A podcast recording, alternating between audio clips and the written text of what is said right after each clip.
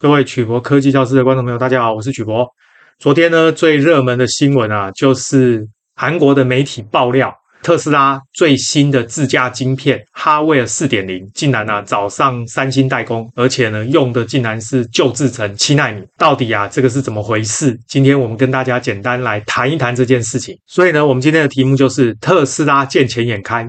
三星魔咒用了都后悔，还前仆后继，只为省钱。首先呢，我们简单回顾一下，在二零一五年，三星帮苹果代工 A 九处理器，用十四纳米的制程，结果啊，竟然跑出来的效能输给台积电的十六纳米。第二个，我们简单跟大家回顾一下呢，三星的五纳米制程帮高通代工火龙八八八，最后呢，高通回头来找台积电救援。再来，我们简单谈一下特斯拉的哈维尔二点五跟三点零的晶片。大概有哪些组成？这个新闻呢，是取自联合新闻网。当年就是二零一五年，三星用十四纳米帮苹果代工 A 九处理器，台积电呢用的是十六纳米。表面上啊，这个三星的技术是高于台积电，但是结果呢，实测之后发现，搭载三星代工的 A 九处理器，不管是耗电量啊、温度效能啊，都比台积电十十六奈米的处理器还差。那么，因为这件事，后来苹果呢就再也不去找三星代工了，全部啊把订单转到台积电。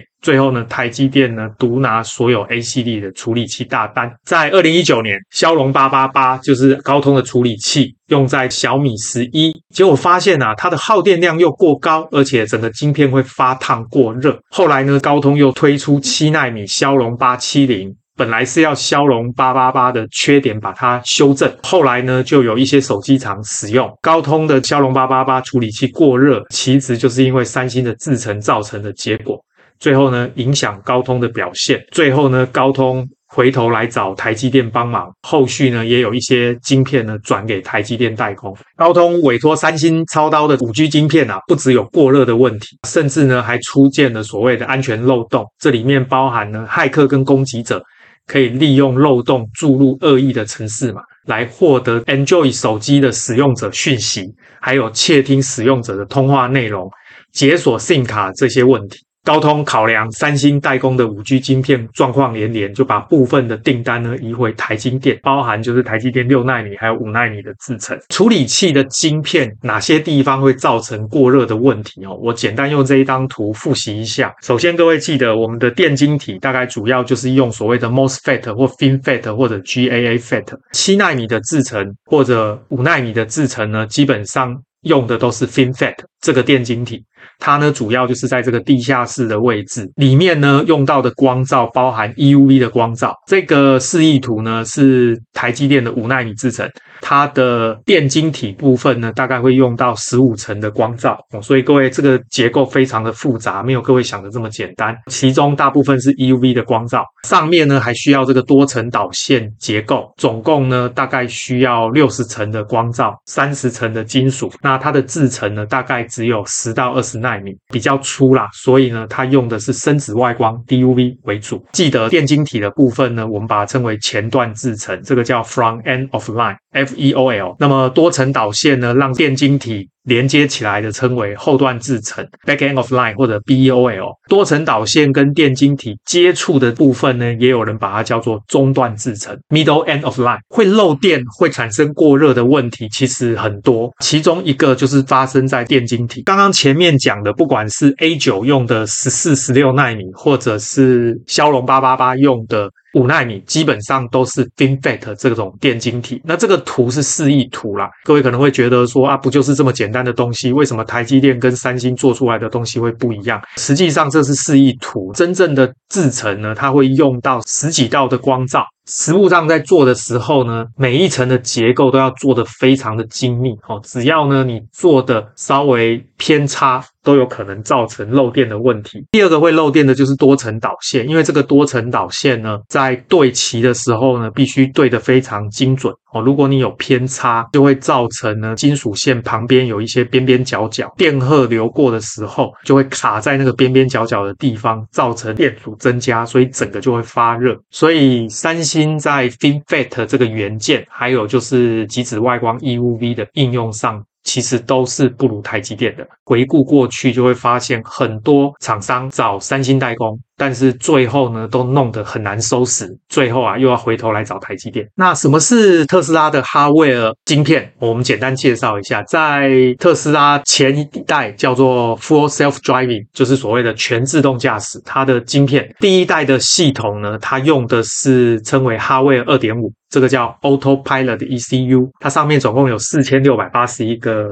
元件，那其中最重要的就是处理器。哈维尔二点五呢，它用的主要就是 NVIDIA 的 GPU 来做图像辨识，也就是自动驾驶里面的影像辨识。各位知道这个 NVIDIA 的 GPU 很贵，所以后来啊，他们就改用这个哈维尔三点零。这个时候呢，它的总元件数目是四千七百四十六，重点就是它的主晶片呢，从 NVIDIA 的 GPU 改成特斯拉的晶片，这个晶片就是台积电帮它代工。各位会发现，台积电代工的晶片很少听说有太多问题，所以它非常的稳定。接下来我们来看一下特斯拉的哈维尔三点零的晶片，哦，它主要的结构，第一个就是微处理器 MPU，它用了三个四核心的 ARM Cortex A72。工作频率是二点二吉赫兹，每一个晶片都是四核心，所以总共有十二个 A 七二的核心。那中间呢是用快取记忆体 c a t c h 串起来。图形处理器呢，GPU 用的是 ARM 的 Mali G 七一，那一吉赫兹，它的运算能力是六百个 Giga Flops。那么这个就是所谓的每秒浮点运算次数啦。那各位记得，因为人工智慧的运算主要是浮点数的运算。就是有小数点的数，称为 flops。微处理器跟图形处理器用的都是 ARM 的设计图，所以这个晶片最大的特色是神经处理单元 NPU，就是 Neural Processing Unit。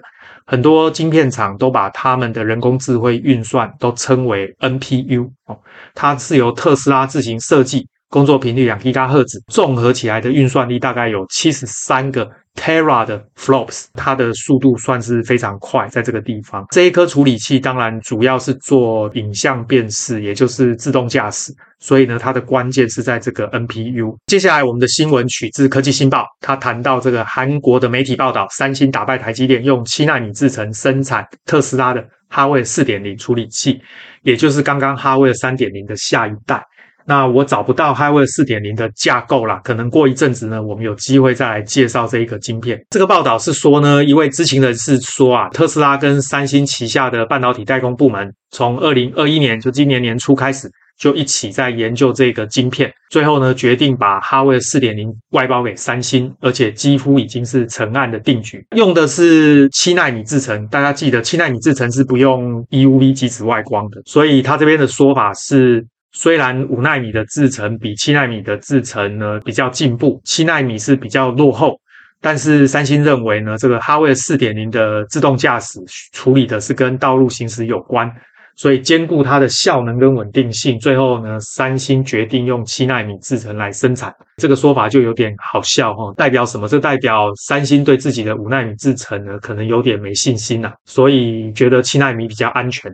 那主要的差别其实就在极紫外光，各位记得这个五奈米一定要用极紫外光，但七奈米不用，所以我也认为这个代表三星的极紫外光技术呢还有改进的空间。最后呢，我们简单做一个结论啊，刚刚的这个新闻呢其实是韩国媒体的爆料了，所以它的正确性我觉得还需要再求证。基本上各位根据过去的经验都发现呢，让三星来代工先进的晶片，其实风险蛮高的。而且最近的状况，晶片荒还没有解决。如果呢贸然代工，最后呢又出问题，再回头再找台积电，我觉得这个都是浪费掉很多产品上市的时间，这个对企业很伤。各位知道，联发科从头到尾都是找台积电代工的，很少有制程上的问题。但是呢，高通本来做得好好的，但是就为了价格跑去找三星，最后呢搞得一鼻子灰，然后呢产品又延误，市场占有率也被抢走。最后呢，才回来找台积电。我觉得这都是多余的支出啦。正常的话呢，应该是不冒这种风险才对。所以苹果呢，一直被上一次的事情吓到之后啊，就不敢再回去找三星。但是我要提醒大家的就是呢，三星呢在价格上是真的有优势。所以呢，这个有钱能使鬼推磨哦，企业呢想要节省成本也是正常的想法。所以呢，由这个价钱的优势。来吸引客户，这确实是一个好手段。张忠谋先生也说过，他认为呢，三星确实是一个强劲的竞争对手。总而言之，我认为这个新闻的正确性还需要再考究。各位呢，就把它当做一个参考。找三星代工，我觉得有魔咒，要非常小心哦。当然，三星也不是不会进步啦，所以呢，台积电也是要很小心，对于新技术的开发不能够掉以轻心。好，我们今天的节目到这边，各位有任何关于三星跟台积电代工的问题，欢迎大家发表在影片的下方，我们再跟大家讨论。谢谢大家，晚安，拜拜。